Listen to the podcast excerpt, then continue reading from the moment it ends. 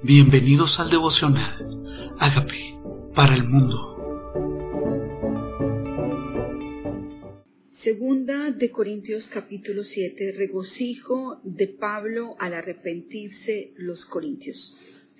Así que hermanos, puesto que tenemos tales promesas, limpiémonos de toda contaminación de carne y de espíritu, perfeccionando la santidad en el temor de Dios. ¿Qué nos hace limpiarnos? Las promesas, las promesas. Leíamos ayer, no toquéis lo inmundo y yo recibiré y seré vosotros por Padre. Y ustedes me serán por hijos e hijas, dice el Señor Todopoderoso. Entonces dice en este pasaje de 1 Corintios 7, así que, amados, puesto que tenemos tales promesas, limpiémonos. ¿Qué te haría limpiarte? ¿Qué nos haría limpiarnos, apartarnos de toda contaminación?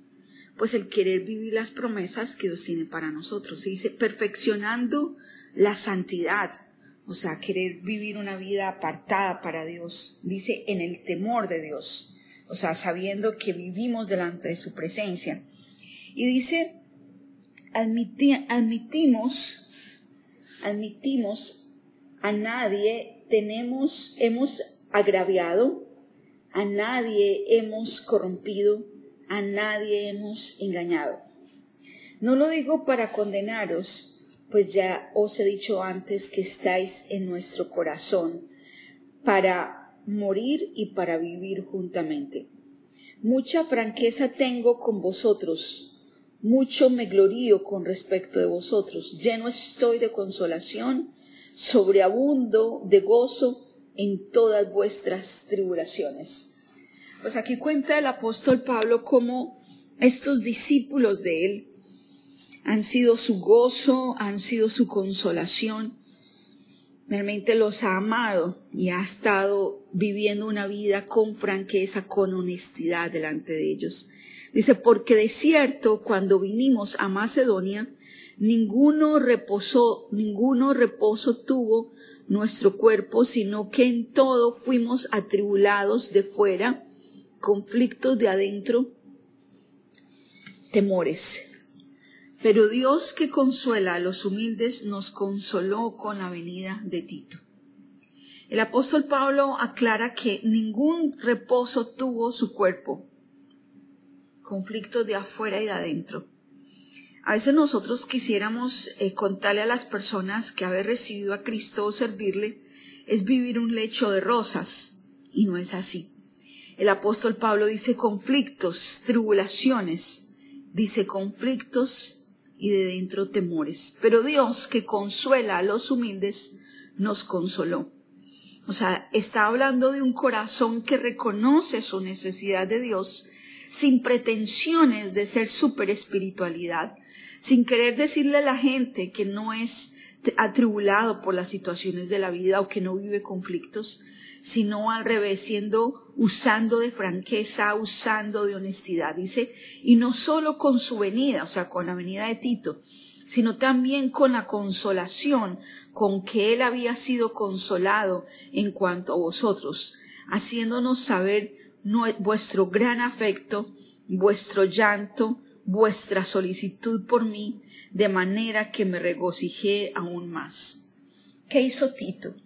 Tito lo consoló a Pablo, mostrándole cuánto amor tenían sus discípulos por él, cuánto lo amaban, cuánto lloraban por él, cuánto afecto tenían hacia él.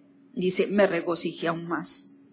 Porque aún os, contristé con la carta, no me, no me pesa, aunque entonces lo lamenté, porque veo que aquella carta, aunque fue por algún tiempo que os contristó, Ahora me gozo no porque habéis sido contristados, sino porque fuiste contristados para arrepentimiento, porque habéis sido contristados, según Dios, para que ninguna pérdida padezcáis por vuestra parte. Aparentemente Pablo había hecho una carta de exhortación, donde les motivaba al arrepentimiento. Una, una tristeza que produce arrepentimiento. Los exhortó a través de una carta a arrepentirse, produjo tristeza, pero esa tristeza produjo un cambio de acción. Entonces Pablo dice, entonces ya no me pesa haberles escrito esto. Dice, ahora me gozo, no porque habéis sido contristados, sino porque te habéis arrepentido. Dice, porque la tristeza que es según Dios produce arrepentimiento para salvación, de que no hay que arrepentirse, pero la tristeza del mundo produce muerte.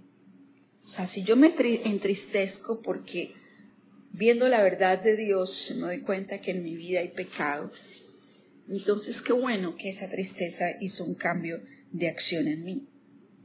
Pero la tristeza del mundo dice es para muerte, produce muerte. Porque he aquí, esto mismo de que he hablado antes, habéis sido contristados según Dios, qué solicitud produjo en vosotros, qué defensa, qué indignación, qué temor, qué ardiente afecto, qué celo y qué vindicación.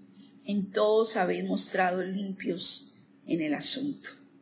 O sea, ¿qué produce la palabra de Dios en ti?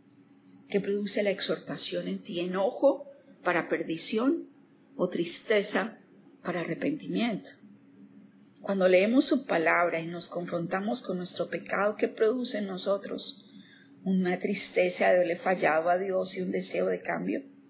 Dice, así que aunque os escribí, no por causa del que cometió el agravio, ni por causa del que lo padeció, sino para que se os hiciese manifiesta nuestra solicitud que tenemos por vosotros delante de Dios, porque por esto hemos sido consolados con vuestra consolación, pero mucho más nos gozamos con el gozo de Tito, que haya sido confortado su espíritu por todos vosotros. ¿Qué hizo Tito? Tito estaba siendo de mensajero. Tito llevó el mensaje a los corintios y ahora vuelve con alegría y gozo a Pablo a contarle cómo hubo un cambio de acción, cómo, cómo hubo arrepentimiento. Pues si de algo me he gloriado con él respecto de vosotros, no he sido avergonzado, sino que así como en todo os hemos hallado con verdad, también nos gloriamos con Tito, resultó de verdad. Y su cariño para con vosotros es aún más abundante, cuando se acuerda de la obediencia de todos vosotros, de cómo lo recibiste con temor y temblor, me gozo de que en todo tengo confianza en vosotros. ¿Qué pasa con Tito? Tito era un discípulo. Tito, aparentemente, según esta carta, amaba mucho a la iglesia de Corintio y fue usado por Dios para llevar a este pueblo al arrepentimiento. Y mostraron hacia Tito luego cariño, cariño, obediencia. Y en eso se gozó Tito, en la obediencia. No en que lo hubieran escuchado y, lo hubieran rechazado, sino que al escuchar la palabra de exhortación de parte de Tito, fueron movidos al arrepentimiento, movidos a la obediencia, y escucharon esta palabra y la recibieron con temor temblor. ¿Será que nosotros escuchamos la palabra con temor y temblor? ¿Será que cuando Dios nos exhorta a través de sus siervos o a través de su palabra, nosotros nos produce deseo de cambio? ¿O nos enojamos con aquel que quiere confrontarnos, que quiere ser usado de parte de Dios para que tengamos cambios?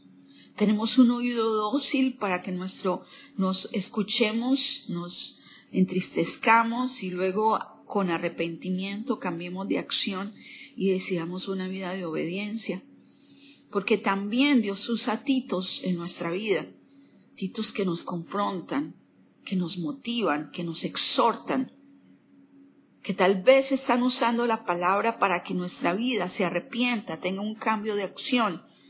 Y esos titos que Dios ha puesto en nuestra vida son usados por Dios para que nuestra vida tenga un cambio.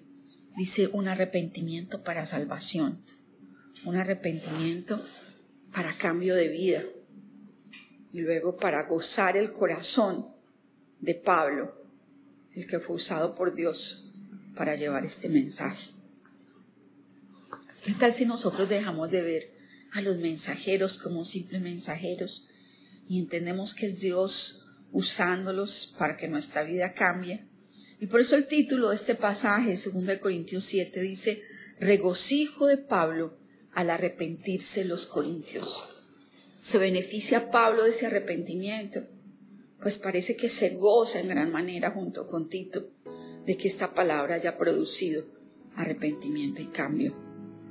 Eso fue lo que pasó con Jonás. Tal vez Jonás no se gozó con el arrepentimiento de Nínive, pero vemos a Pablo y a Tito gozados, contentos, alegres de que hubo un arrepentimiento para bendición. Dice con cariño para con vosotros, que es abundante, cuando se acuerda de la obediencia de todos vosotros. ¿Qué tal si se acuerdan de nosotros como personas obedientes, como personas que hicieron cambios de vida para producir gozo, no solamente en el corazón de los titos en nuestra vida, sino en el corazón de Dios, que encuentra un corazón que se arrepiente? Hay algo de que arrepentirnos en esta mañana. Hay una exhortación de parte de Dios. Hay algo que por el Espíritu de Dios Dios te llama a cambiar.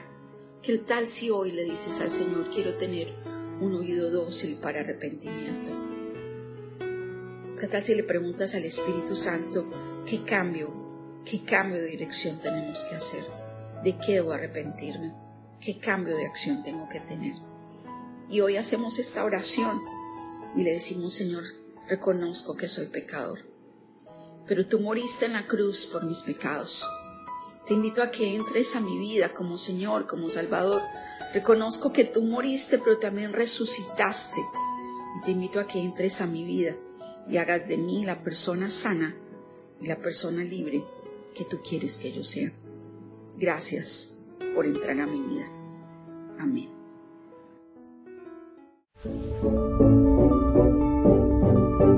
Hola amigos, queremos que usted sea parte de esta obra que estamos haciendo a través de Agape para el mundo y que este mensaje de Jesús llegue hasta la última de la tierra. Si quieres donar en nuestra página web puedes hacerlo en agapeparalmundo.org o también a través de Cele en agapeoficial.gmail.com. Dios bendiga tu generosidad.